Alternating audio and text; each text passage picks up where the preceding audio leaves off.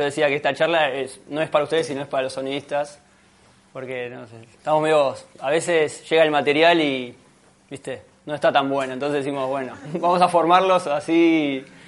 Ustedes vieron que su relación con el camarógrafo, que muchas veces dice, che, dejar el encuadre quieto, que esté en foco, todo eso, bueno, medio que a nosotros nos pasa con, recibimos el material. Pero es así, es toda una cadena que se va recibiendo, y a veces es porque o desconocen o, hay un trabajo es arduo y hay que hacerlo todo rápido. Entonces, la idea es que veamos todo el paso desde la filmación, qué pasa con el sonido, luego qué hay que hacer para y, tener en cuenta antes de empezar la postpro, lo que realizarían ustedes, cómo le llega el material al sonidista, al postproductor de sonido, de ahí qué es lo que hace este hombre, por qué pide y por qué está hincha pelotas, y después la vuelta del material para que hagan el insert de, de audio y ustedes lo envíen y seamos todos felices y no nos llamen un domingo a las 3 de la tarde para decirnos, che, se escucha mal, está mono, este, no sé, cosas raras que pueden llegar a pasar. Eh, primero tiene que con la recepción del material, bueno, ahí ven, ya sea tema de soportes, o sea, si es se graba el audio, se graba en un grabador externo o se graba en, la propia cámara. ¿Qué pasa en, en, un momento y qué pasa en el otro? ¿ven? Flujo de trabajo. Ahí hay una cuestión particular. Eh, últimamente, acá, bastante antes afuera, se empezó a trabajar con sonido con metadata, que eso facilita mucho el flujo de trabajo, sobre todo en la edición y a los sonistas también, pero ustedes mágicamente pueden trabajar con muy pocos elementos y sin tener problemas como para mandarse ninguna cosa extraña que, que afecte al resto de la cadena. El tema de ubicación de, de, las cosas de sonido directo, ambientes, efectos, todo eso. Vamos a ver un poco eso, qué es qué pasa en cine, qué pasa en tele.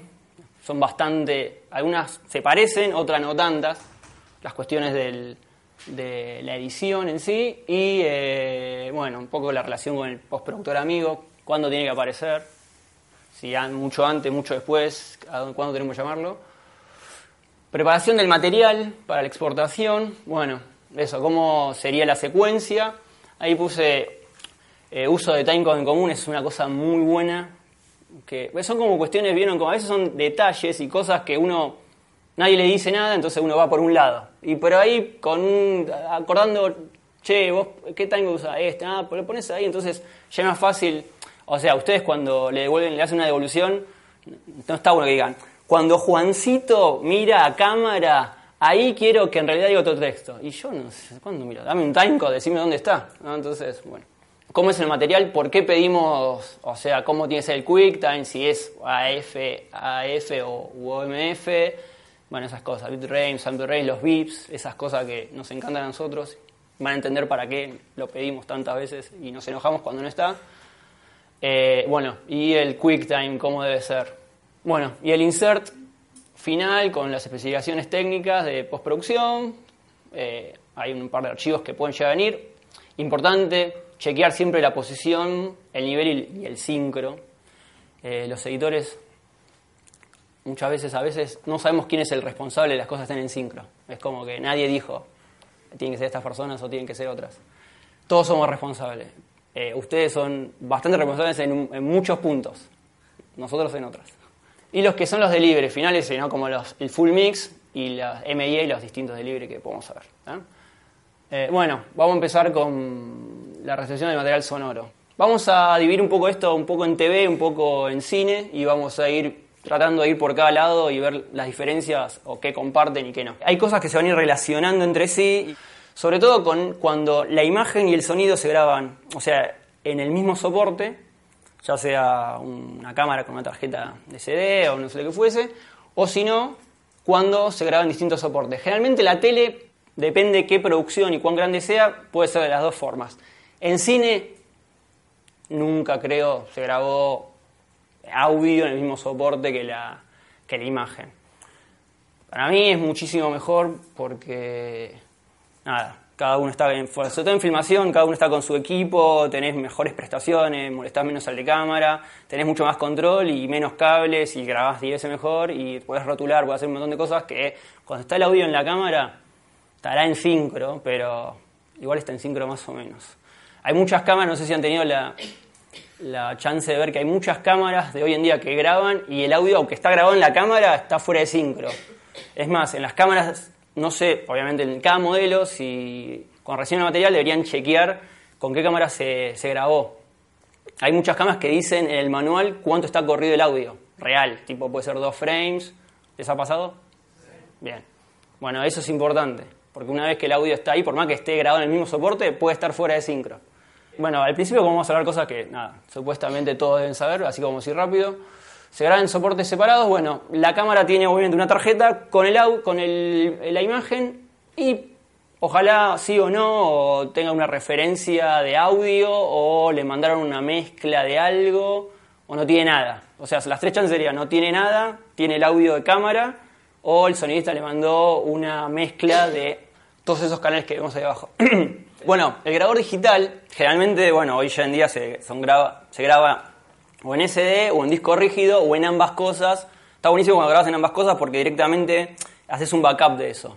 O sea, hay pocos, poca gente que graba imagen, bueno, generalmente no grabas y estás haciendo un backup simultáneo. En cambio, en sonido se puede hacer eso y está buenísimo. O sea, por ahí grabás en un disco rígido y estaba capeando en la tarjeta con backflash o SD y al revés, no, eso está bueno. Entonces ya podés dar ese material y el material otro te lo llevas para otro lado. Y bueno, generalmente se graba de dos canales, la cuestión más común, a 10 canales de audio, pongámosles. Hay grabadores que graban hasta 10 canales de audio. Y que esto es importante, porque, bueno, yo hice un ejemplo bastante básico, que es así, pongamos una producción bastante decente, que tenés dos booms, y un par de inalámbricos, por ahí dando vueltas, y eh, lo que dice Ben, Mix L y Mix R. En realidad eso es viene a ser bastante como el monitoreo del sonidista, como no puede monitorear todo, o sea, lo que hace es estar escuchando eso o a su vez hace como una mezcla para que les quede en los canales 7 y 8. Si, si estuviésemos usando una grabación con metadata, que después vamos a ver, y cuando a ustedes les llega ese material, ustedes podrían trabajar solamente con esos dos canales y editar todo con esos dos canales. No tendrían que usar como el resto de ninguna de las otras cosas. O sea, no tendrían que tener 800, o sea, imagínense, no tendrían que tener 8 canales de cada toma todo el tiempo. Si no, por ahí simplemente trabajando con el, el 7 y 8, tuc. Ya con eso editan y después el sonidista agarra y reincorpora el resto de los canales. Pero eso, bueno, ahí lo vamos a ver. Hasta ahora, consultas. Eh, cuando nos llega el paquete de todos los canales y hay canales vacíos, ¿está bien borrarlos y trabajar solo con los que tienen cosas? Bueno, para eso es muy importante. Bien, bien, Juanpi. Es muy importante pedir la planilla de sonido. Lo que, cualquier, o sea, y si no está, lo llama el sonista y le digan, ah, no sé, hacela de vuelta, o, o no sé, y no hiciste nada, bueno, te pones a escucharlo todo. Yo necesito o la planilla de sonido. Si es grabación a cámara, te diría que le pida la planilla al sonista si es que la hizo o al asistente de dirección. Alguien tiene que dar una planilla diciéndote cómo se grabaron las cosas. De hecho, un buen sonista de directo te, hace como una correspondencia de la escena completa, obviamente con el mismo personaje, no te graba un personaje en el canal 3 eh, y, de y después en el contraplano te lo graba el mismo en el canal 4. Es bastante mal está hecho eso. O sea, vos en una escena tendría que tener toda la gente siempre en el mismo lugar. Y sí, lo que no hay nada, se vuela. Sí, no queremos silencio. El silencio lo generamos nosotros. Pero para eso necesitan planillas. Entonces, yo siempre, ah, ah, esto lo, leí en el libro de Abate que me gustó, que, que digo, uno es responsable del material que recibe y del que da. Entonces, si, vos te mandan un material y vos lo aceptás editar sin ninguna planilla, es responsabilidad tuya también. O sea, la responsabilidad de ustedes es pedir que te entreguen las cosas correctamente. ¿ah? Entonces, che, me mandaste una cosa así, bueno, ¿qué es esto? o sea, en una, vamos a hacer las planillas, pero la planilla dice de sonido, dice, en esta escena se usaron solamente cuatro canales, en la siguiente se usaron tanto, cinco, en la segunda, y los personajes cada uno. Lo mismo que eso, o sea, no se, o sea los canales 7 y 8 poner siempre la full mix, siempre la mezcla. No te, si la escena que viene solamente usaron un boom y un alámbrico, no te van a grabar el 7, el full mix, o sea, el, L, el mix L y, left y right, no te lo van a grabar en el canal 7, 3 y, por ejemplo, 4 y 5. Siempre te, las cosas tienen una concordancia. Cuando ustedes reciban las planillas, si, si ven que, que dice wild track, ¿qué es un wild track? ¿Sabe todo el mundo qué es un wild track? Sí, bien, ¿eh? Bien, ¿no? Bien, perfecto, explicamos entonces. Por ahí hubo una toma donde se, todo el sonido está bastante bien, el sonido de las voces, y por ahí un personaje justo se agachó y se dio vuelta o se le cortó un rato el micrófono. Entonces lo que se hace es una, como una retoma de audio del texto en caliente, o sea, ahí en el set, con las mismas condiciones físicas y acústicas del lugar, entonces como para reemplazar ese pedacito. Entonces, cuando en la planilla ven que dice wild track, significa que ahí ustedes van a recibir una toma donde el sonido está complicado. Entonces ahí ya tienen que prestar atención como diciendo, ok, tengo esto como para reemplazar esto. ¿ah? Entonces, porque ahí van a seguro va a tener un problema de sonido. Porque si el sonista de, filmación lo grabó justamente por eso, porque sabe que ahí se cortó el micrófono cuando le. Entonces, ya saben que si en ese momento sucede algo así, pueden usar eso. Otra cosa que pueden usar, pero eso se las dejamos al sonista, en realidad son a veces tomas de reemplazo. O sea, si, si justo se, la toma que a ustedes les gusta se cortó el micrófono, por ahí lo que pueden hacer es agarrar otra toma, que si lo dijo igual, fijarse medio, ponerla por ahí, fijarse si, si sirve. ¿ah? Bueno, ahí cuando recién material lo mismo, pero ahora ¿qué pasa? Un poco con lo que decía acá Juanpi. Cuando ahora se graba en, el, mismo soporte, tenemos, puede llegar, a pasar lo siguiente. El sonista de filmación, voy a decirme Julio si me equivoco, generalmente en la cámara se graban cuatro canales, ¿no? De las cuales nosotros en la filmación casi siempre tenemos solo acceso al canal 1 y 2. Si bien la cámara graba 4, físicamente nosotros podemos grabar en, el 1 y 2, salvo que tengamos unas cuestiones particulares que podamos acceder al 3 y 4, generalmente lo que sucede es que nos importa la información que hay en el 1 y 2, en la cámara A, y en la cámara B, en el 1 y 2 de la cámara B. Y puede ser que el 3 y 4 de cada uno tenga o el canal 1 y 2 duplicado, o nada, o el audio de cámara. Si, el, si la cámara tiene un boom, por ahí se escucha eso. Eso eh, a nosotros no nos interesa ni nos sirve. Entonces, lo mismo ustedes. Pidan la planilla, vean si eso es así, pueden chequearlo ustedes mismos si es así, y realmente pueden tirarlo. O sea, cuando agarran el clip y lo ponen así y ven, che, hay canales 3 y 4, a ver qué hay. Ah, es la misma envolvente. Lo tiran o consultan, le preguntan al que grabó el sonido directo, che, ¿eh? ¿qué hacemos con esto? Y si hay silencio lo volás, si es. Si hay un documental medio... Eh, estos que graban así, vamos todo para arriba y yo qué sé, y en un momento puede ser que el, el canal de cámara puede servir para algo. Eso, pero depende, si es una ficción es raro. Pero si es un documental puede ser porque por ahí graba algo de un personaje que pasa cerca, yo qué sé, y por ahí el, el boom está por otro lado y el inámbrico está por otro lado. ¿está? Bien. Eh, nosotros usamos las cámaras como si fuese un grabador multipista, ¿vieron? Como lo que vimos antes. No, no siempre tiene eh, la concordancia de lo que vemos es lo que suena. Eso es muy importante. Porque puede llegar a pasar, vos mirás a ese, pero estás escuchando el plano del otro. Y a veces están tan cerca que se confunden. Entonces, bueno, tengan presente entonces que las cámaras, por más que tengan los canales que tengan, nosotros podemos grabar cualquier cosa en cualquier lado. No, no va a coincidir posiblemente con el plano de cámara. Por ejemplo, una tira diaria se hace así. No, no se graba en grabador de sonido. Porque no hay tiempo para sincronizar. Porque, no hay tiempo para sincronizar porque sincronizan, sin, laburan sin metadata. ¿Cómo? Cuando editan, por ahí digo, deciden no dejar ciertos canales, lo que estoy diciendo es, por ahí les, en ese caso ustedes escuchan que suena bien, pero por ahí el audio real está en la otra cámara. Ustedes van a empatar todas las cámaras, o sea, van a tener todos los audios. Pero por ahí decís, bueno, acá la cámara B no sirve porque yo estoy escuchando bien la cámara A, entonces lo sacás, pero no, el audio está en esa cámara. Generalmente, cuando está hecho así. Igual eso va a estar en el canal 1 y 2 o 3 y 4. Eh, perdón, 1 y 2 de una cámara y el 1 y 2 de la otra cámara. En ese caso, deja los canales entre la duda. Pero digo, lo que, lo que sí quiero decirles es que no lo que vemos es lo que escuchamos, sino simplemente que utilizamos el multipista como, digo, las cámaras como si un multipista. Podemos grabar cualquier cosa ahí. No, si lo vemos a una persona, no va, no va a ser lo que suena. Por ahí suena el, el otro personaje que está por allá, que está por entrada a escena. Ah, y otra cosa, cuando se graba a cámara pasa una, una, una cosa que es, que eso también tienen que verlo. Si hay grabaciones de wild tracks o si ambientes o a veces los actores no pueden ir hasta la- el lugar donde se hace la postproducción, entonces por ahí se graban eh, los, teléfonos, ¿vieron? Cuando uno escucha el, el teléfono del otro o un off, entonces eso generalmente se graba al final de, del, del material, entonces tengan presente, por eso pedir la planilla, porque a veces eso se- después ¿viste? llega a postproducción y hay un audio que falta, o ustedes dejan el, el, que le dio el pie, la siguiente dirección que dio el pie, y después decimos, ¿y ese material dónde está? Ah, no, pero nosotros tenemos, ah, hay que grabarlo, no, pero lo grabamos en filmación. Ah, pero nunca llegó, pero bueno, eso porque la planilla no están y ustedes nunca se pudieron dar cuenta que ese material lo tenían que usar. ¿tá? Entonces, fíjense, por eso pidan las planillas, porque al final por ahí se grabó un off, ok, lo agarraron, lo ponen y ya eso ya va a parar a sonido después. Frame rate de cámara.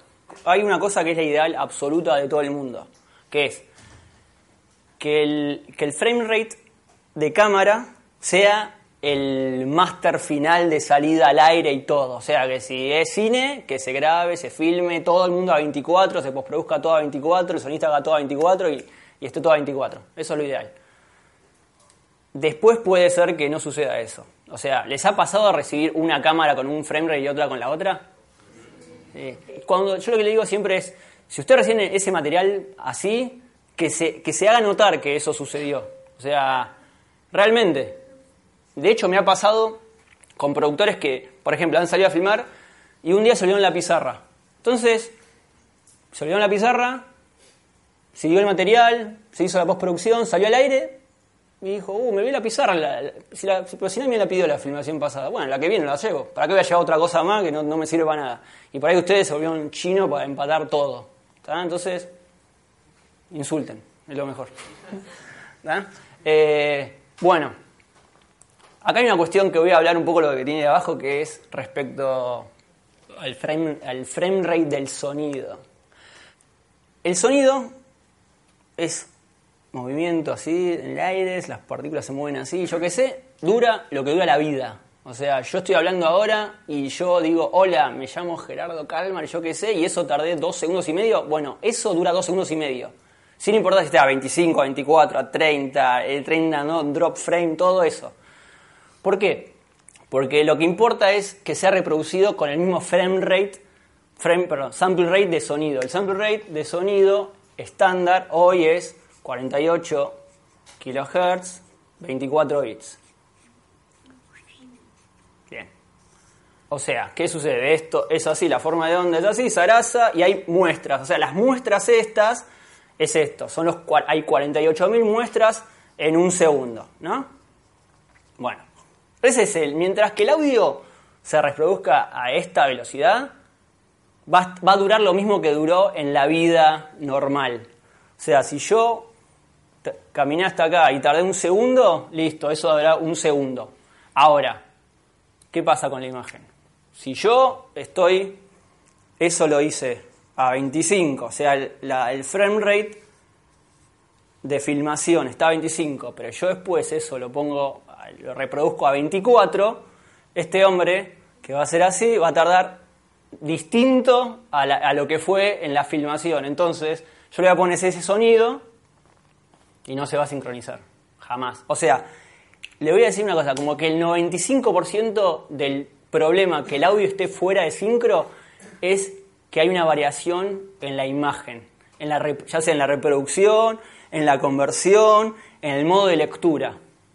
El audio se graba, cuando lo reproducís, tiene que reproducirse a la misma velocidad de grabación. Lo mismo que la cámara. Si vos grabás en una cámara, cuando lo reproducís, tiene que durar exactamente lo mismo, no puede durar más o menos. Bueno, hoy eso está todo medio en el aire. Entonces, sobre todo a veces porque, por ejemplo, el final lo que hace es se queda como referenciado a una sesión vieja o algo viejo. Entonces, o de las preferencias de, de otra cosa anterior.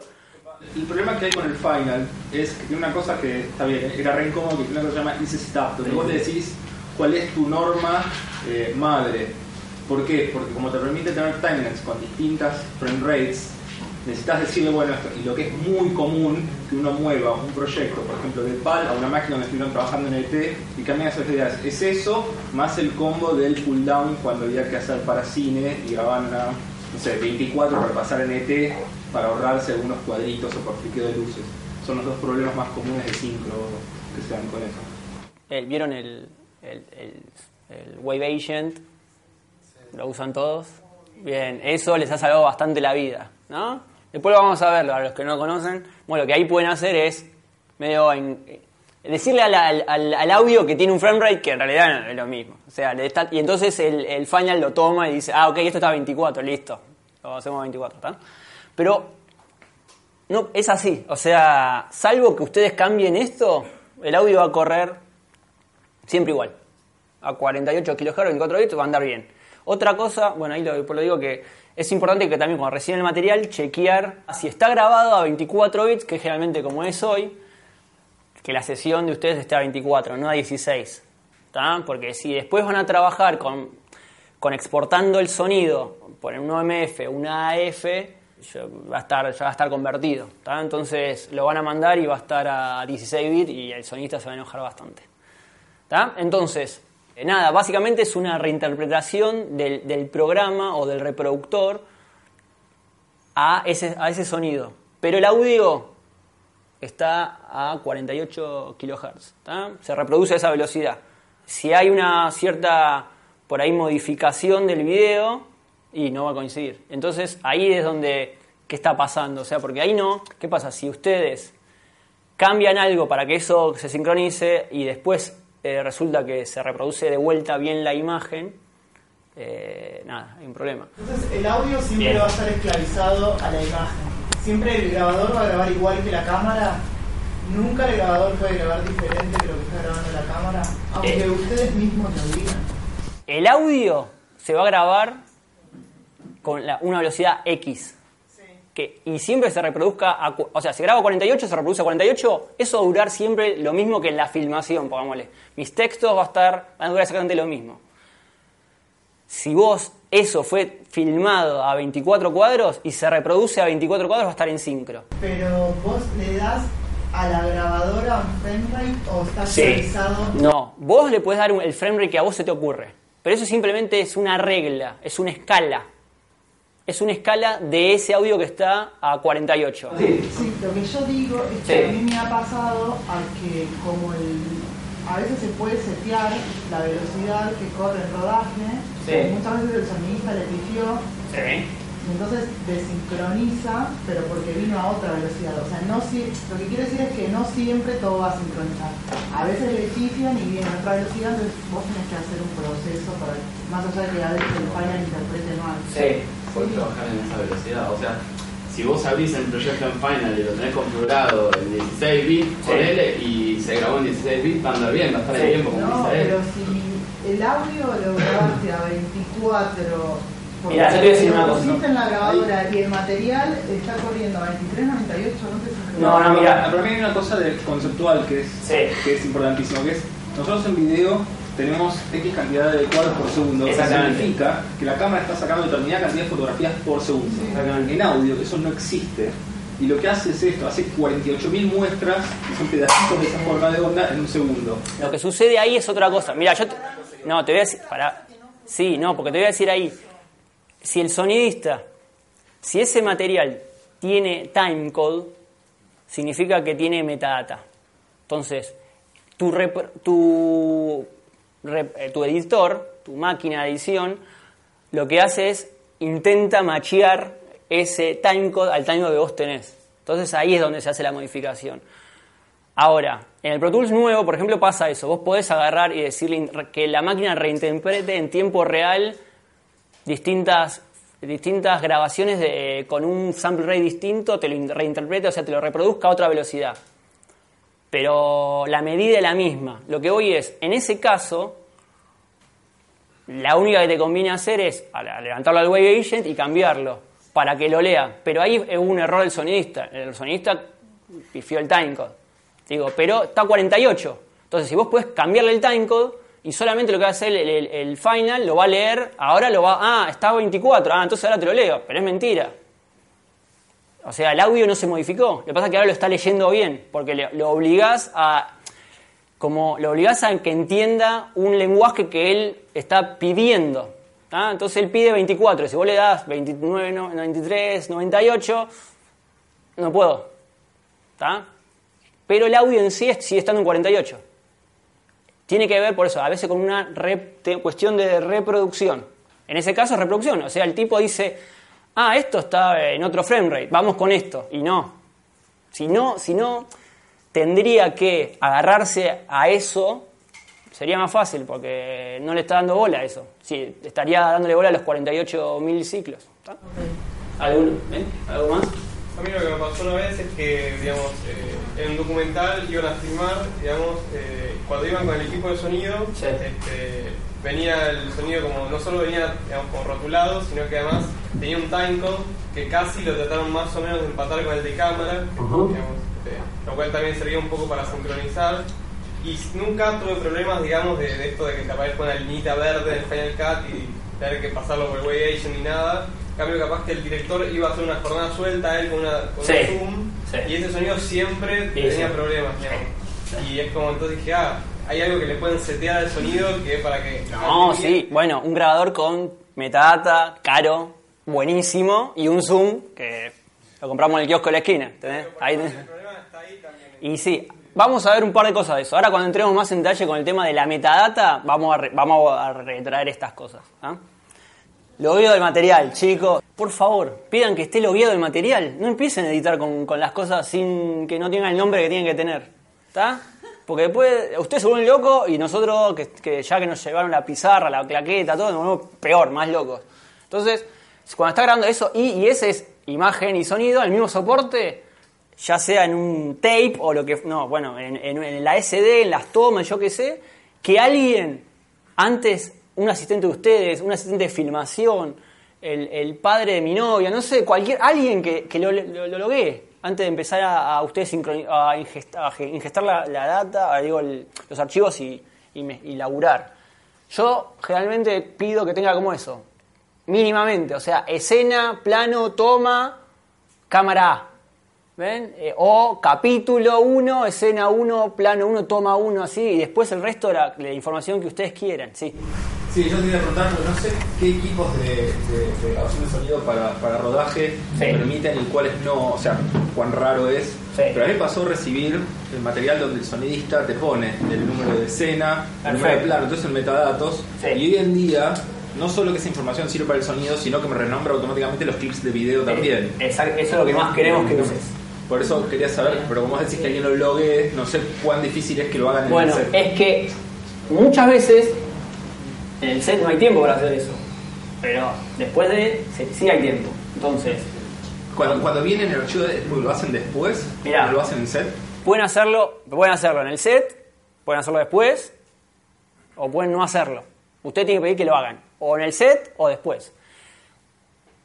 Un sonidista bueno y responsable lo hace. Ahora, si hay un director de sonido, un, post- un- sí, una persona que está encargada de todo, desde la filmación hasta la postproducción, generalmente está con esto. Ahora, si llamaste a un sonidista un día para hacer una filmación, otro día para hacer otro, otro que vino con otro equipo, otro que vino con otro equipo, y después te lo mandan a vos y el editor de sonido es otro, va a tener material, como dijo Ati, eh, o sea, con cual, todo con...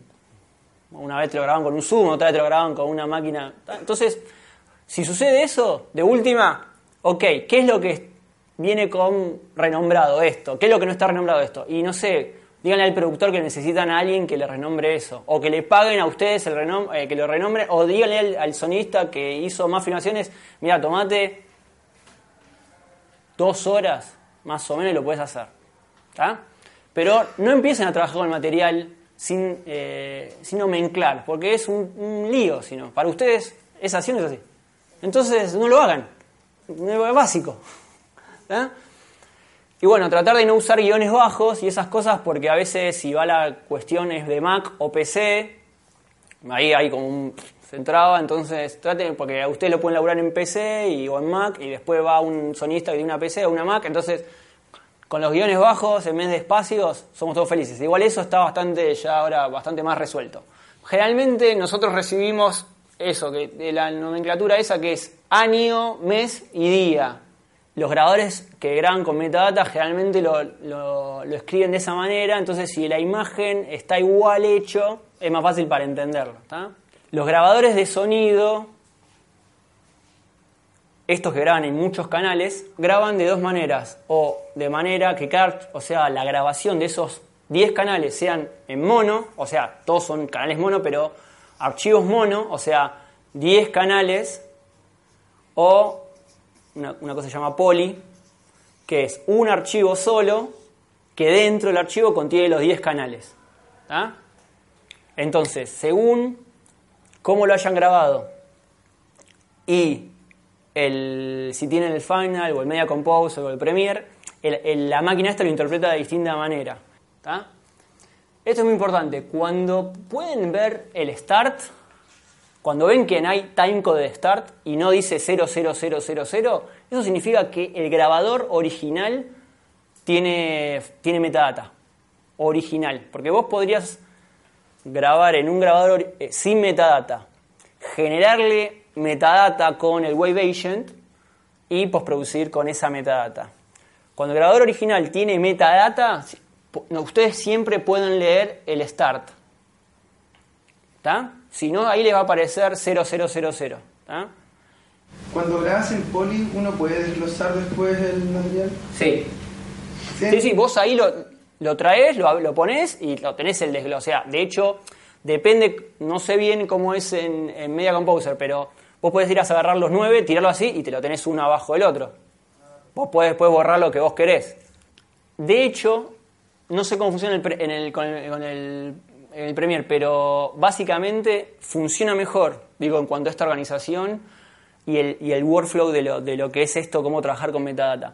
Labura mejor Poly para lo que es el, el Final, perdón, el Media Composer y en mono con el Final.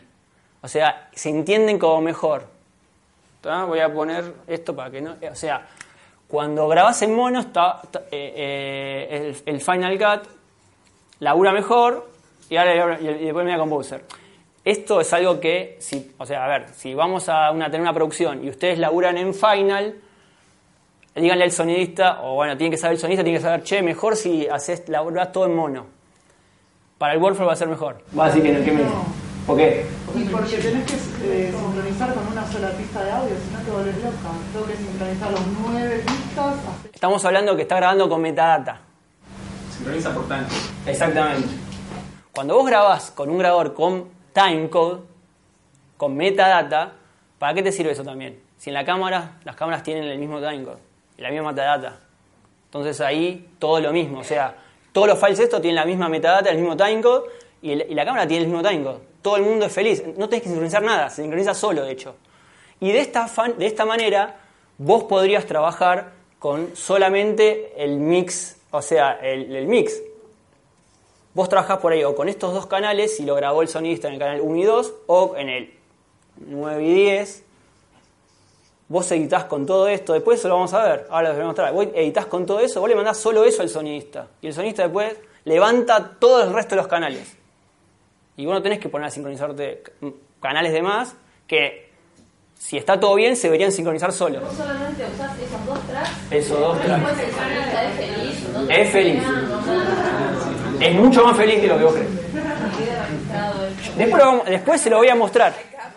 Pero, pero bueno, tienen que estar, tienen que estar dadas las condiciones. Sí. Así no estás lidiando con 50 tracks. Exactamente. llevando. Una pregunta. Sí. Igual los grabadores que no tienen metadata podrían tener las dos opciones de mono y poli. En ese caso, Cuando- poli Sí. no tenemos metadata. Exactamente, es así. Cuando el grabador no tiene, vos grabaste con un grabador que no tiene metadata, no hay manera de hacer esto, de que se resincronice todo eso. Vos solamente le podés ingestar cierta metadata que únicamente te sirve a modo de nomenclación del nombre de los archivos. O sea, que si los archivos, por eso les digo, si usted recibe material y, y en el timecode que dice en start, ahí, tienen, no les dice 000 y les dice cualquier número, significa que eso fue grabado con metadata.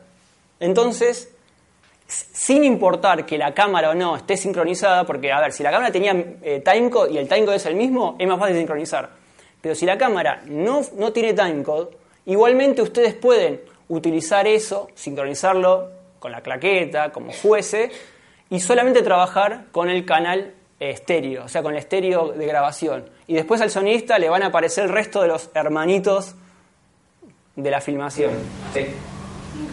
¿Cuál es la justificación de que el Final trabaje mejor con mono y el de los creadores de Final Cut.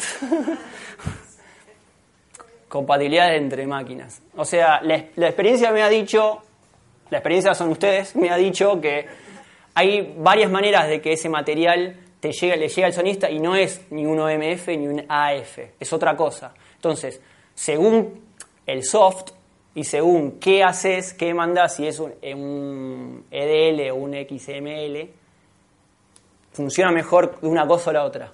Es tiene que ver con eso.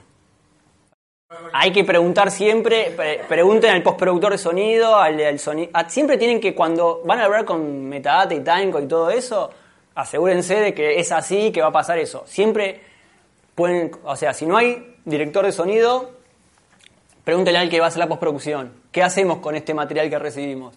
Está con timecode, está, tiene metadata. ¿Qué hacemos? ¿Cómo trabajamos? ¿Qué pasa? El pibe puede decir, no, la verdad yo no tengo ni idea cómo trabajar con, con metadata. No tengo ningún programa como para convertirlo y todo eso. Y no tengo la más idea de, de cómo hacerlo. Entonces, ustedes lamentablemente- van a tener que levantar todo. Y hacer todo. No, o sea, hay una cuestión de que falta desconocimiento, los productores a veces no entienden lo que tienen que hacer, entonces con- pueden, pero el sonista fue con un grabador con timecode y no lo usó, porque nadie le- o sí lo usó, pero solamente, o sea, después se pierde esa, esa data en el camino porque no se sabe y no se postproduce con eso.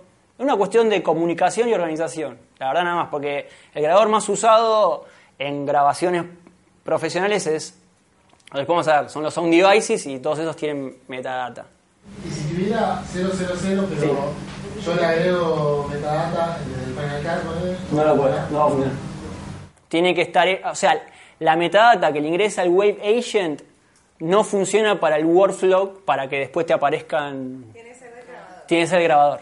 Por ahora es así, por ahí esto, si lo vemos esto en dos años, ya le cambió, ¿está? Pero por ahora es así, porque tiene una, una cosa que se llama I pequeña, que se llama, es un lenguaje que se llama I pequeña X ML, ¿no? Esta es como una I así. Esto es el lenguaje que utiliza esto de para hablar e ir de un lado para el otro. Bien. No sé, no veo cuál es la ventaja de grabarlo en mono y no ser siempre poli, digamos, que sea un archivo solo. Porque eso que te decía de cómo después traduce el software, ese, el, el EDL, en, porque yo eso después hay que convertirlo en una sesión de Pro Tools. Que eso se tienen que aparecer todos los hermanitos de los, canales que ustedes no usaron. Entonces, esa conversión depende de si fue poli o fue, mono y en qué software lo editaron. Por eso hay una cosa que, en, por ejemplo, en Estados Unidos es una carrera de 5 años que es postproductor. ¿Entendés? Entonces sabe todo eso. Entonces dice, se va a hacer así, así, así, así, y se va a terminar así, así, así, y se va a editar con esto, así, así, y vamos a terminar en esto. Entonces, vos solamente no tenés que hacer nada, pues ya viene todo. Ah, ¿qué? Vos usas Final, listo. Entonces, ah, el sonista tiene que grabarlo en todo en mono. Ya sabe.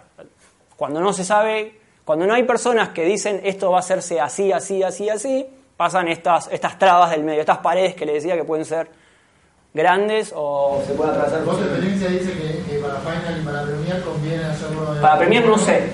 Bueno, para Final conviene mono. Para Final conviene mono y para Avid conviene poly. Bueno, nada, y que ustedes pueden agarrar el archivo, como dice yo, draguearlo, cualquiera. Ahora vamos a ver uno que no tiene. Y, y cambiarle esto. Esto esto se puede agregar. Cambio. Este bueno el editor porque querría hacer algo. bueno. No, el editor no. Vos tenés que recibir material así. Por eso, bueno. Nosotros no entraríamos ustedes lo que tendrían que recibir es el material logueado. Esto tiene que hacer alguien. O sea, o que les paguen para hacerlo ustedes. Pero ustedes no deberían empezar a editar con algo que no está logueado.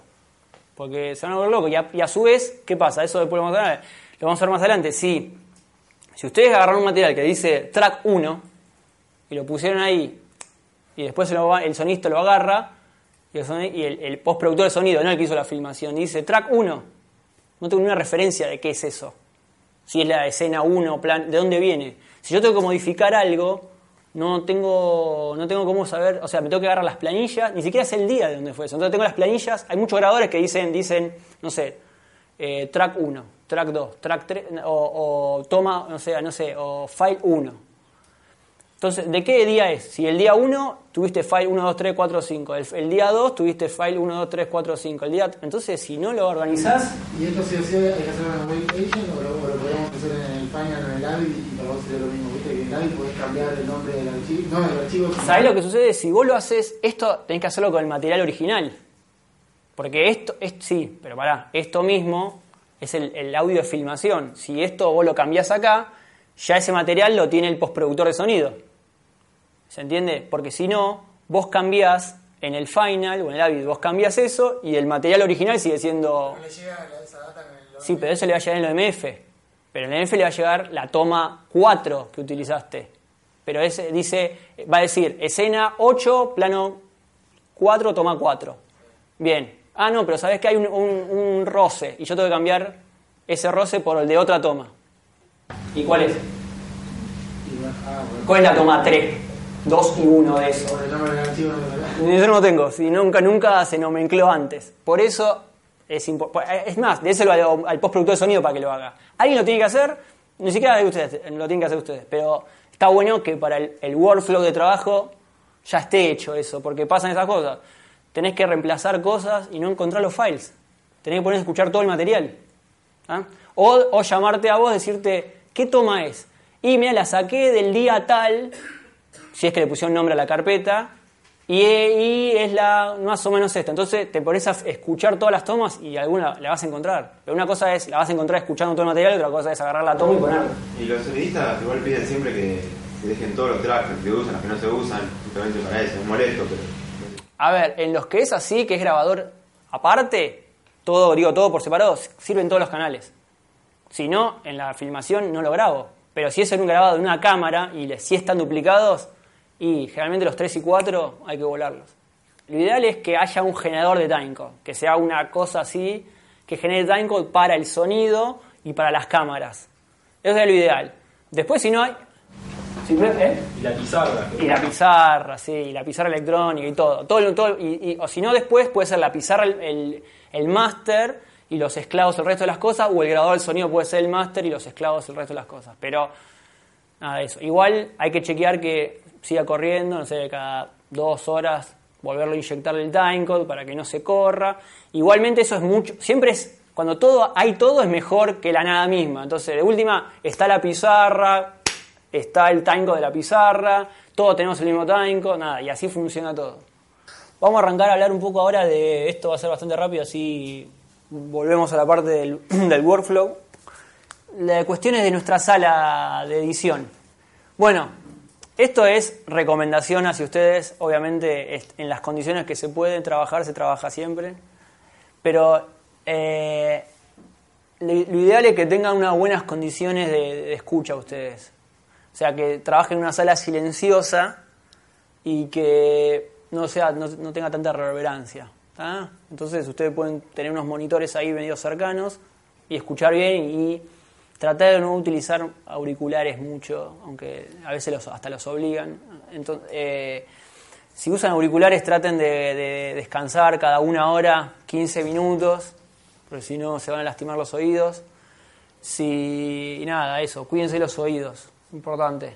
Muchas veces me pregunta cuál es- qué, monitores de audio están buenos para edición. Yo lo que les digo es que están que ideal que sea, ahí como puse, sea mínimo 6 pulgadas, eh, que es un tamaño bastante razonable. A veces que ustedes, como que monitorean muy bajo, imagínense que ustedes están tomando decisiones acerca de, de qué toma de sonido usar y cuáles no. Y a veces no la pueden escuchar tan bien o no escuchan, a veces está tan bajo el monitoreo que por ahí no escuchan algo que de fondo y está, está bueno, por eso la sala tiene que ser silenciosa, poco reverberante y tiene que subir los parlantes. Entonces así escuchan bien. Que usted no tiene que tener tanta super calidad de audio, pero sí está bueno que tenga un buen tamaño. O sea, por ahí es conveniente un, un monitor más barato, pero con un- que sea más grande, que uno mucho mejor y que sea más chico. En el caso de ustedes, en el caso de nosotros no. La serie F de, de Adams es una serie como barata. Pueden usar otros que también... Gerardo, perdón, vos decís que entonces a nosotros nos conviene con mayores pulgadas. Sí. Sí. O sea, 6 pulgadas y media, 6 pulgadas, 6 pulgadas y media, 7 está bien. Es un mamotreto así, ¿eh? Y por último, y el, el más querido por el público, por ser el más barato, el famoso Edifier. Pero ven, bueno, el, el- el par sale 4 mil pesos. Esto es rango dinámico. El rango dinámico básicamente es lo más bajo que se puede escuchar o reproducir y lo más fuerte que se puede escuchar o reproducir. Nuestro oído escucha como a full, como, una, como un número que se llama 120, 120, 125, 130 decibeles. Es un montón. El resto de los aparatos, como el cine, no sé, la tele, yo qué sé, eh, achica eso. O sea, nosotros podemos escuchar cosas muy chiquitas, cosas muy fuertes. La reproducción en la, en la televisión y en el cine está más acotado eso. En el cine igual es bastante parecido a nuestro oído. Se llega, también depende de las frecuencias, no vamos a entrar en detalle. El cine sería como 120. O sea, vos podés lograr una presión, una presión sonora de como de 120 decibeles todo junto, que es muchísimo. ¿tá? Para la tele, medio como que tiene que ver con esto, a ver si se lo, a ver si se lo puedo explicar.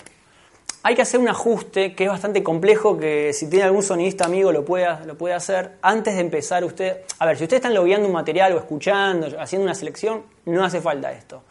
Hace falta más cuando empiezan a componer la estructura e ir poniendo un plano respecto del otro, y yo qué sé, para darse cuenta cómo suena eso, si está fuerte, si está bajo, yo qué sé.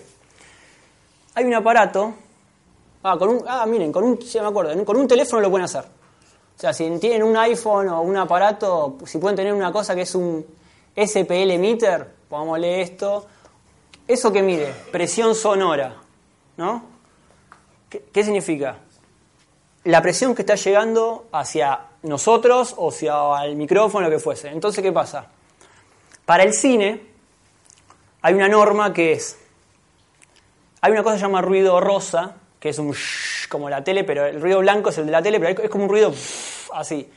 Eso va a tener un valor, o sea, se va a poner en, vieron el búmetro de ustedes, de su editor o del sonidista, se pone un valor que es menos 20, ¿no? Menos 20 dB FS. FS es cuando es un valor digital, se llama, es full scale, pero es el valor digital, menos 20.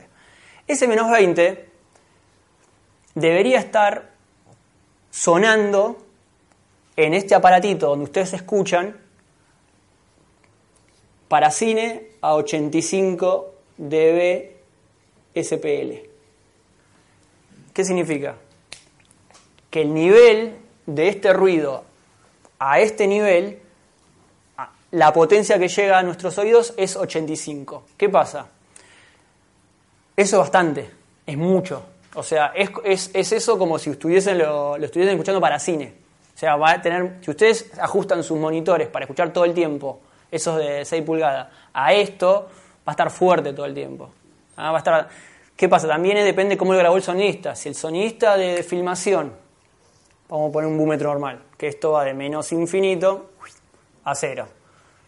Si los diálogos están laburando promedio menos 20, se va a escuchar como a este nivel, que es bastante. Por ahí pueden estar cosas más fuertes y cosas más bajas. ¿no? Ustedes lo que deberían hacer es tenerlo ajustado, sabe, no sé, como mágicamente o teniendo con las cosas que pueden llegar a tener, tipo, no sé, el tuk tuk tuk del, del, de la Mac o, o una consola que saben que si la ponen a cero tiene ese nivel, como para saber que ese es el nivel referencial de los diálogos o, o, no, cómo va la presión sonora que va a recibir el, el, en el cine, se va a recibir esa presión sonora. Es, es, como, vieron que, bueno, esto, vieron que Walter Murch pone los, los, los, tipitos al lado de su monitor chiquito. Bien, bueno, esto es lo mismo, o sea, para vos tener una relación de, lo, de, la, de la intensidad sonora que te va a llegar, en el cine es como esto. Para ustedes editar todo el tiempo a esto, le va a sonar muy fuerte. Entonces, última, bajen y empiecen a escuchar un poco más bajo pero después pueden hacer una pasada a esto y si le pueden ir modificando la escucha. Pero de esa manera lo que van a suceder es que si acá escuchan algo, que es un ruido, pongámosle, que lo escuchan, significa que en el cine se va a escuchar. Si ustedes bajan, ¿ustedes qué pasan? Bajan el monitoreo y hay un montón de cosas que no escuchan. Entonces, esa es la referencia. Dicen, ok, si, si poniendo esto de esta manera lo escuchamos, significa que el sonito lo va a escuchar, en el cine se va, a escuchar. Entonces ahí ya toman decisiones de qué se puede usar y qué no. Si una sala es ruidosa, esto por ahí no le molesta tanto. Pero si la sala es silenciosa, sí, porque el oído funciona de una forma como el ojo, que bien el ojo tiene un iris, o sea, cuando hay mucha luz se cierra y cuando hay poca luz se abre. El oído tiene como esa misma protección. Cuando, por eso en las películas, cuando queremos asustar a alguien, siempre antes ponemos silencio, porque así hacemos que, el oído se abra.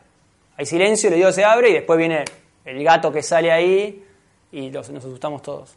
Eh, bueno, esto es lo mismo, entonces, tienen que poner a, poder ajustar o saber que a ciertos niveles suena de una manera parecido al cine o cómo lo van a, a una o cómo lo va a recibir el postproductor luego de sonido cómo lo va a escuchar y si no bueno pueden ir más bajo pero ser consciente de esos valores esto igual es un dato extra por ahí puede ser un poco más impor- o sea puede ser importante o no depende bueno de lo que hagan Para hacer la mezcla de offline, lo Sí. mismo en general, para, para ver relaciones entre cosas. sí ¿También? ¿También Sí, eso con ese sí, sí, sí, sí. De hecho, o sea, la, la norma dice que para, Dol, para Dolby y para cine es 85 y para tele es 79. ¿tá? Igualmente, eso está cambiando un poco, no acá tanto, sino el tema de afuera, la normalización por las ciertas normas de, la- de que la tele ahora, como es digital, tiene mucho más rango dinámico. ¿Qué significa? Que puede reproducir cosas más fuertes y cosas más chicas y se puede transmitir y eso y que le llegue al espectador. Lo que pasa es que el espectador también tiene que poder recibirlo, lo reciben, pero escucharlo reproducirlo. También es eso, a ver, la, la- no se debería mezclar igual la serie que se da a las 11 de la noche que la que es la tira diaria que a la- de las 9 cuando están todos comiendo.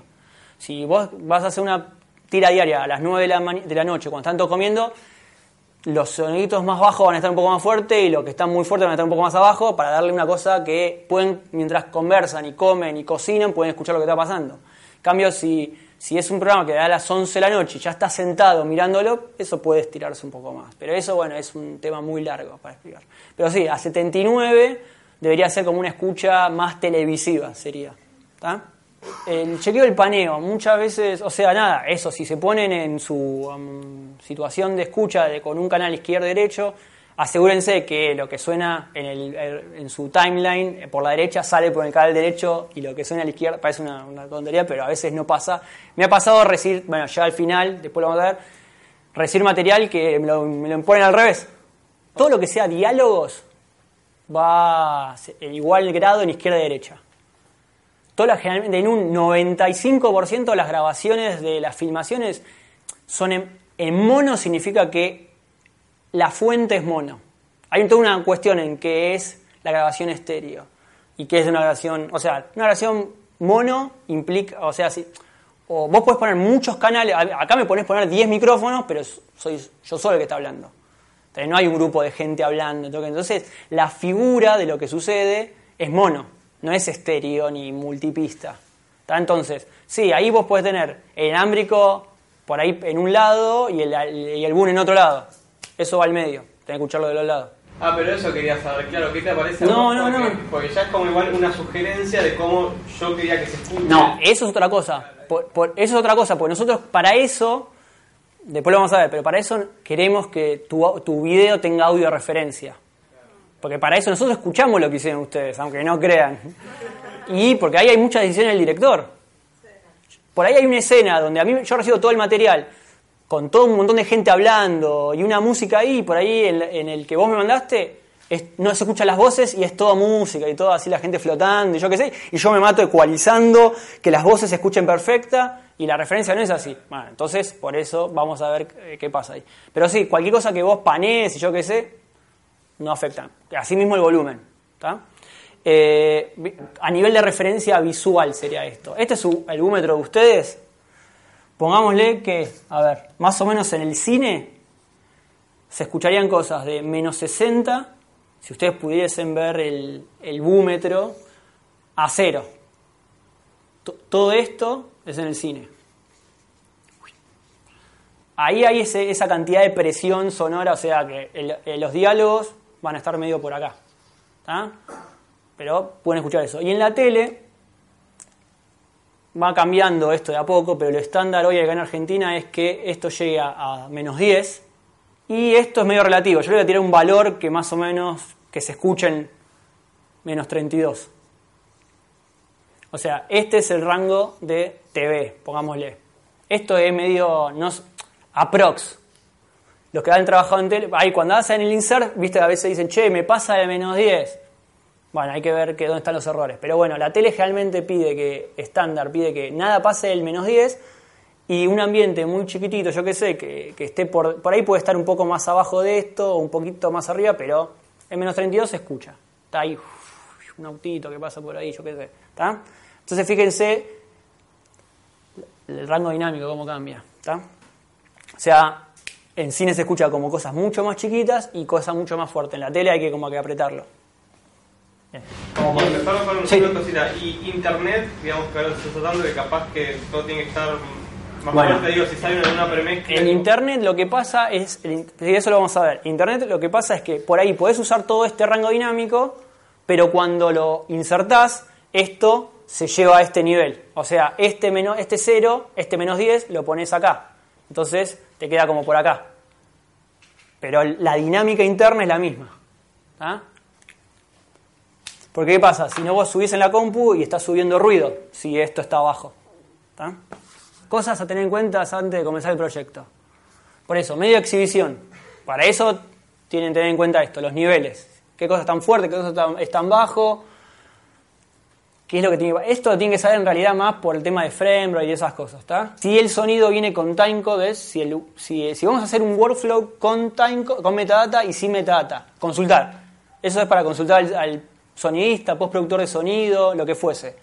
Ah, tengo material con time, con metadata. ¿Qué hacemos con esto? ¿Cómo lo, cómo lo voy a trabajar? Bien. Y chequear que el frame rate, perdón, que el sample rate y el bit depth estén bien. O sea, que nuestro proyecto tenga los mismos parámetros que el material de sonido. ¿Está? Esto es así. ¿Cómo hacerlo? ¿Cómo es si podemos hacer esto de editar solamente con dos canales y el sonista tenga todo o no? ¿Está? Entonces, primero es saber si el sonido, SD es sonido directo en este caso, si la grabación del sonido directo fue a cámara. Si fue a cámara, si ese es el máster de sonido real, o sea, si que ustedes van a tener que usar ese audio y ese audio va a ser el que el postproductor de sonido va a trabajar y es el que va a salir al aire.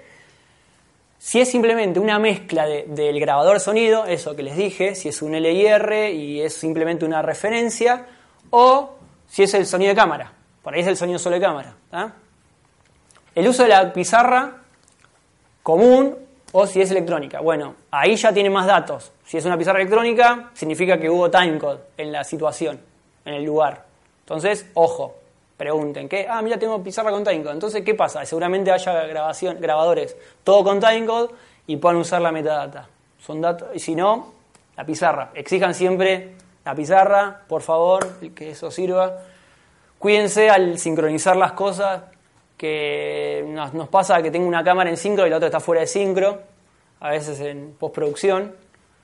Ustedes son en ese caso lo que, o sea, que las cámaras estén ultra bien sincronizadas, porque eso me pasa muchas veces que las cámaras hacen el clac así, la pizarra, y una está apenas dos cuadros corrida una respecto de la otra, y tengo el plano de Juancito en, en sincro, el plano de María fuera de sincro. Ahí me tengo que ir ajustando las cosas. Aparte en cine eso se ve. Gigante así, lo mirás y decís, uh, está re fuera de sincro. Eh, cámaras y grabadores de sonido, a ver eso, si se usaron, se usaron tiene el mismo timecode o no, y esas cosas, si están esclavizados, por ahí, los, por ahí sí, la cámara tiene timecode, sí el, grabador de sonido tiene timecode, pero cada uno tiene su timecode por separado. Ustedes pueden recibir material grabado con metadata, con timecode, y la cámara puede tener otro timecode, pero pueden utilizar el método de trabajo con workflow, con metadata, digo, perdón, con metadata, sin importar que el timecode sea distinto. ¿Por qué? Porque el timecode en ese caso únicamente le sirve para sincronizar, nada más que para eso. Si, si lo sincronizan manualmente con el clack, igual el workflow de, para sonidos tendría que seguir exactamente igual. ¿tá? Y bueno, y grabación de sonido, bueno, con metadata y sin metadata, eso ya lo dije 10 veces. Ahora, ustedes empiezan a poner, no sé, algún efecto, alguna pasada de un auto, alguna puerta, alguna librería que consiguieron. Las librerías están grabadas en estéreo, por una convención de que parece mejor que está en estéreo que en mono. Pero una, pasos son mono, son mi- mis dos pies. O sea, y una puerta que se abre y se cierra. Por ahí te- o sea, para que fuese, si sirviese realmente, tendrías que tener un micrófono al lado y otro lejos para, no sé, que tener uno que esté cerca y otro la reverb del lugar. Entonces ahí sí sirve, pero eso se manejaría igual en el mismo canal. O sea, tendría que salir igual por izquierda y por derecha. Bueno, y ahí ve- vemos los niveles. No es que suene una cosa a la izquierda y otra cosa a la derecha. ¿Está? Entonces, si ustedes empiezan a mezclar canales donde el original es mono o estéreo, e- es ideal que no convivan en, en canales, o sea, que lo ideal sería que siempre convivan en los mismos canales. Eso a nosotros nos vuelve chino. Así. O sea, nos tenemos que dedicar mucha, mucho tiempo a empezar a acomodar eso, que es algo que ustedes ya lo, cuando agarran lo van poniendo. Y aparte es, es- fácil de ubicar. Y aparte es más fácil para verlo también. Ahora solamente lo que digo es, traten de que las cosas vengan donde corresponden. También lo mismo cuando si... A ver, obviamente, si no tenés espacio no queda otra, pero digo, si hay la música, donde va música. Igual hay uno, tengo una pregunta que en algún momento me pasó con respecto ahí al, al el final con los canales, con los clips deshabilitados, que no es el track muteado, sino el clip deshabilitado. Sí. Eso para el OMF, como que no llega ese clip. Todo lo que está ahí, vacío. todo lo que está, nosotros nos llega todo lo que tienen ustedes ahí. Pero esos que están deshabilitados les llegan. Creo que llega también. Sí, sí, sí, llegan. Sí, sí, llegan. Todo lo que está ahí no llega. Ah, y les llega muteado ese clip. Ahí está el No, problema. no nos llega Les muteado. No les llega muteado, ese es el tema. No nos llega muteado. No, no entiende. El OMF es una, un destructor de cualquier cosa. Es un destructor de toda la data que vos le pones ahí, es un destructor. Te lo agarra, te lo pone así como para te lo envuelve a Navidad y te lo manda así. ¿Ah? Sí, no, no, no, no va. ¿Ah? Bien. Bueno, en ese entonces- caso habría sí. que no deshabilitarlos, sino ponerlos, Borrarlos, o bajarlos. borrarlos o ponerlos en... o hacerle o decirle, bueno, el, a ver, hay más, compatibilidad en el, A- entre el Avid y el, y, el, y el Pro Tools porque son de la misma empresa. Por ejemplo, vos si tenés markers, haces marcas o cosas así, yo, nosotros no llegan. Eh, si vos me pones, che, esto, estos, ca- o notas, a nosotros no nos llegan. Lo que sí se puede poner es una curva de automación. A cero. A cero. Eso sí. Bueno. todo y le pones nivel 0. Cero, Sí, exactamente. Ah, pero si Eso los sí. No, nosotros lo- no, el volumen no, a veces no, el volumen no, pero igual, bueno, a veces el paneo seguro. El volumen no, por ahí no. O si no lo que hago es, o muchas veces lo que hacemos es, agarramos el, O- el OMF tal cual, esto es a los sonidistas que están presentes, a veces yo lo uso mucho. Agarramos el OMF tal cual nos los mandan con los paneos, con el volumen y todo, y yo eso lo dejo así y me hago una copia de trabajo de eso, y eso sí lo, lo vuelo todo. Entonces después yo tengo eso oculto y, y voy chequeando. Aparte muchas veces me pasa que borro alguna cosa que no tengo que borrar y después se me fue, entonces la busco de vuelta en el original y lo tengo. ¿Ah? Solo, solo para hacer una duda. Sí. OM, OMF y AF. Sí. ¿Ya AF reemplaza por completo el OMF o hay algún motivo por el cual habría que sacar OMF en vez de AF? No, de hecho el AF es mejor. Se supone más nuevo. Sí, es mejor. Tiene un par de cositas más. A ver, eh, al, al archivo tiene un par de, de datos, mm, apenitas más, pero es casi lo, es casi lo mismo. ADR en la... ADR es Automatic Dialogue Replacement, son los doblajes. Eh, se llama así en inglés. O DABs. Y, ah, y stems, sí, bueno, eso lo vamos a ver más adelante. Stems son como las mezclas de los grupos. O sea, todo lo que es voces, todo lo que es efectos, y, todo lo que son ambiente, y todo lo que es música, y todo lo que es foley. Tengo una pregunta, no sé si es el momento, por ahí lo vas a decir más Sí. adelante, pero a la hora de nosotros como editores... ¿Para exportar? Para exportarlo, ¿no? Ahora ahora vamos. Para trabajar con efectos y eso, eso. Ahí vamos, ahí vamos. ¿Vos decís eso? ¿Usar librerías y todas esas cosas? No, no, no. Aplicarle efectos al audio. Sí. Este, y después cómo pasártelo, porque por ahí, o sea, yo tomo una decisión Sí. de, de efecto que, que- que por ahí- Como que EQ, compresor, Claro, compresor. Eh, vos decís aplicado en el archivo, destructivo. Y sí, porque digo, te tengo que duplicar. Si es el OMF, me lo tenés que duplicar. Ah, vale. Si es o te hago cualquier... dos OMF, ¿qué es lo que conviene? Generalmente, no me ha pasado nunca que vengan cosas como tan tanto. Ah, yo esto me lo olvidé, por favor, me acordé, acordar algo. Pero todo de otro modo, digamos, Sí. todo lo que se aplica, sea en Avid, en el OMF sale procesado. Es procesado, es destructivo. Todo lo que está en el archivo es, pro- es destructivo. A mí me llega así. No, lo que está en archivo, pero si nosotros le ponemos un compresor Sí. en el timing que no es destructivo, Ah, no. el, el AF te lo ignora. El AF te lo, te lo muestra. A mí me abre un compresor en el Pro Tools. Ok. En el, en el OMF no lo, no lo tenés. Pero digamos, pero Bueno. te Te lo un ignora. compresor y vos lo pagás y ya. Sí, sí, sí. No sí. hay problema. Sí, eso sí. Un culo mío. Si, es, si está en el archivo, sí, eso a mí me llega el archivo con ecualizado. No, en el timeline. No, en el time. No me lo dejas ahí en el timeline, me lo dejas aparte, si no. Te lo deja aparte y te lo mutea y vos cuando lo abrís los puntos. Exactamente. No, te voy a poner las dos versiones de lo mismo. con efectos Sí, claramente. O si, si trabajases con eh, metadata, no habría problema, porque yo levanto, lo- a mí ya me levanta el original y te queda, me queda ese. A veces, no sé, como no escuchan, me, me duplican los canales 10 veces. Eso te lo piden los directos, es una gilada enorme, pero No, ¿sabes cuál es el problema? Mirá, te lo digo de antemano. Muchas veces pasa que vos pones un gain o cosas por el estilo y por cuestiones de velocidad del proceso Sí. implica hacer render de audio o cosas por el estilo que duplicando canales no. Es una estupidez, pero pasa. Sí. Entonces no es igual de práctico. Desde ya que lo ideal es que se escuche con, con un par estéreo o con un... Si tienen que duplicar, si tienen que duplicar las cosas y tienen tiempo, nada, cuando lo mandan el, el- el OMF, sáquenlo, huélenlos.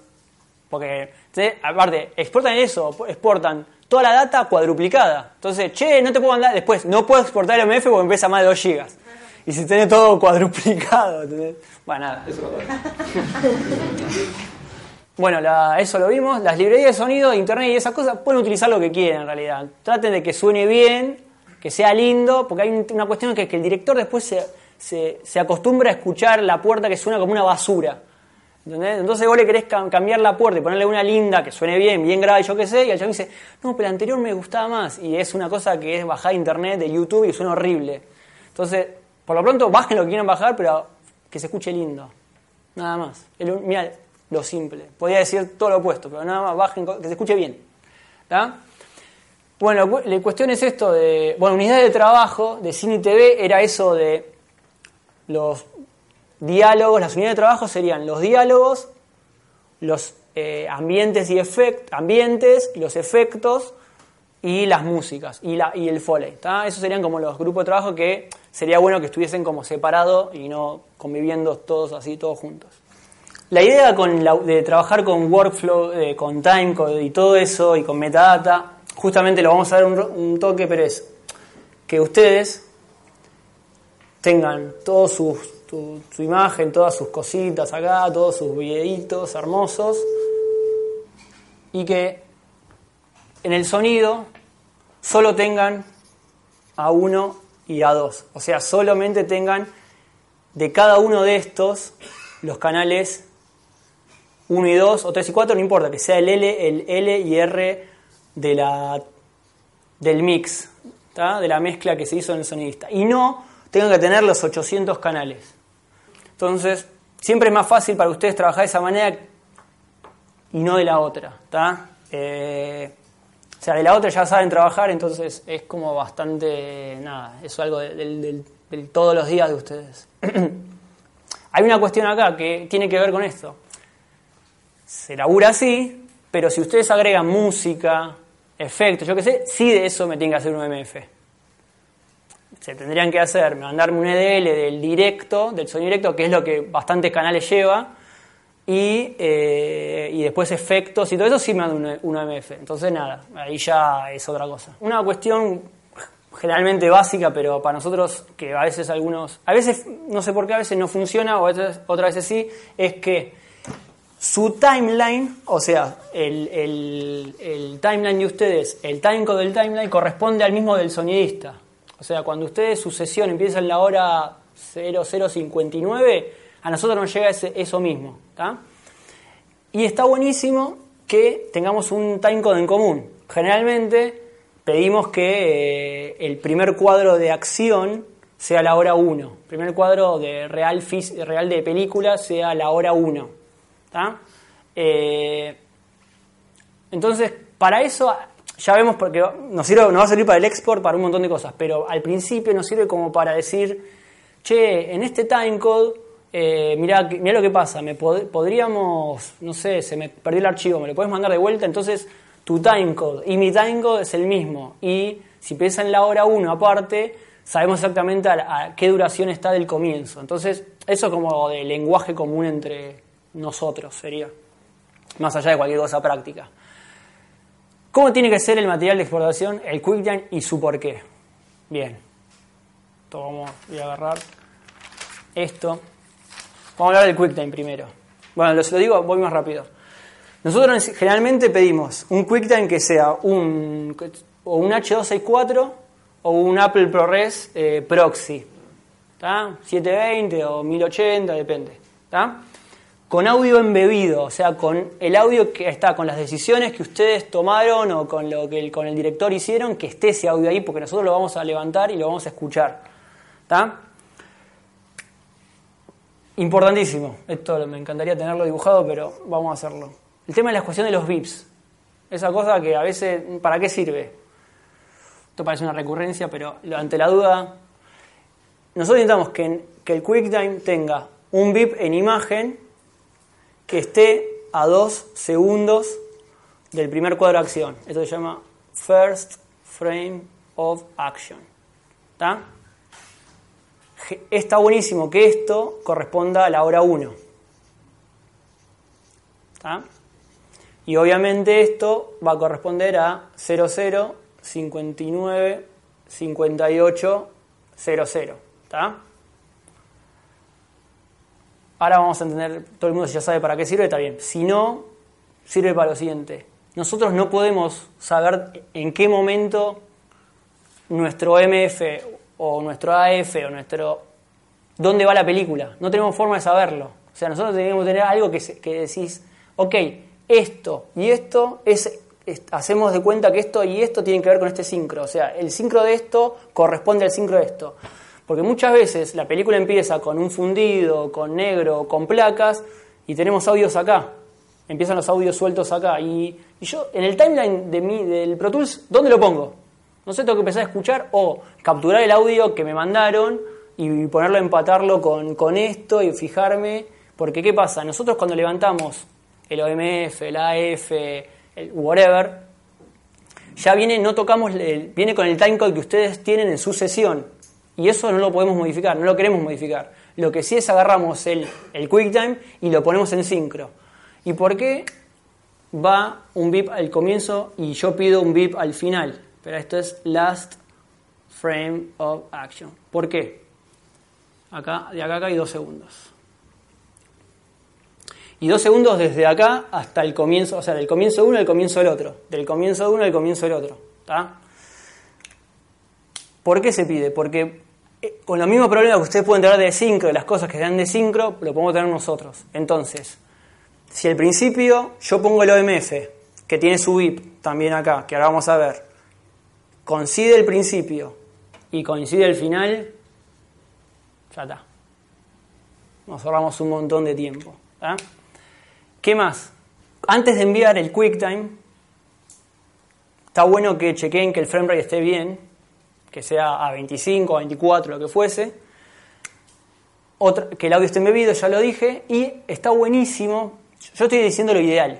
A veces no, no, no tienen tiempo, no se puede. Lo ideal sería que tenga timecode en pantalla. Que el timecode en el frame de video, ya sea así, perdón. Vamos a dibujarlo de vuelta. Que el frame de video, pongámosle que ahí está, es 16.9, no sé qué, que acá arriba tenga timecode. O sea, que acá tenga el timecode. Que corresponda al mismo de la secuencia. O sea, que el primer, que el que tenga un bip en el timecode a este valor, a este valor y que sea todo igual y que me coincida todo. O sea, yo empato mi video al este timecode tendría que coincidir de punta a punta con el de mi timeline y con el de ustedes. Entonces estamos todos hablando de lo mismo. Y no hay cosas raras. ¿Se entiende? Bien. ¿Por qué? timecode arriba. Si, si hay barras, puede ser arriba o abajo. Si es full frame, está buenísimo que esté siempre arriba. ¿Por qué? A mí me ha pasado que me han puesto un cuadro negro con un timecode acá, en el medio de la boca de un actor. Entonces no, no puedo saber si está en sincro eso. Bueno, el OMF lo mismo. El OMF tiene interbips, por lo menos en lo que corresponde a eso. eh, El timecode con SIDA. Y que tiene que tener handle de por lo menos 5 segundos, por favor. Voy a decir algo muy bueno a Ati, es un genio, así, me mandó una, fue uno de los primeros pocos que me manda la placa inicial que va antes de todo esto con lo que la cantidad de duración que dura exactamente de acá a acá.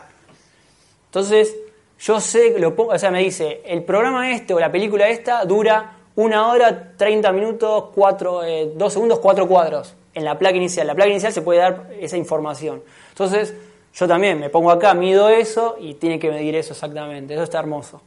Nosotros, como hace- hacemos la bajada, ya sea en estéreo, en 5.1, lo que fuese, nosotros, si ustedes nos mandaron material con, con VIPs, que es lo que corresponde, nosotros lo tenemos que dar exactamente igual. Entonces ustedes solamente tendrían que empatar los VIPs. O sea, poner esto en, contra los VIPs y después sí cortar lo que ustedes tengan que cortar. Cualquier problema que ustedes tienen, llamen al sonista. No, no traten de arreglarlo subiendo y bajando el volumen o moviendo las cosas. Si hay cosas que les llega fuera de sync, no sample rate, whatever, llamen al sonista. No lo resuelvan ustedes. Porque por ahí, por resolverlo, en ese momento y pasárselo encima, lo, lo van a rebotar del canal después. Porque está fuera de fase, está en mono y yo qué sé. Así que no, no se tienen que hacer cargo de cosas que no le corresponden. ¿Alguna más duda, consulta? Eh, tengo una pregunta. Cuando estás exportando el OMF, que te da las opciones de exportar con handles Sí. y con filtros, con crossfades, con paneos, entonces esa información Sí. es innecesaria. Cualquiera de las cosas que yo marque a ti no te va a llegar. No, sí. Depende de qué programa y qué cosa. Si es AF o MF va cambiando. Los crossfades me llegan, el, el volumen me llega, el paneo me llega. Sí, eso. Y todo lo que sea por in- no destructivo. Todo lo que sea por in- nosotros llamamos insert. ¿Está? Eh, nosotros después podemos decirlo si lo vemos o no lo vemos. Eh, cuando convertimos el MF, decimos queremos ver los markers, queremos ver las envolventes, queremos que nos aparezca paneado o no, pero bueno, eso. ¿Algo más? Bueno, voy a aprender. Ahí está. Fin. Gracias. Gracias. Gracias, chicos.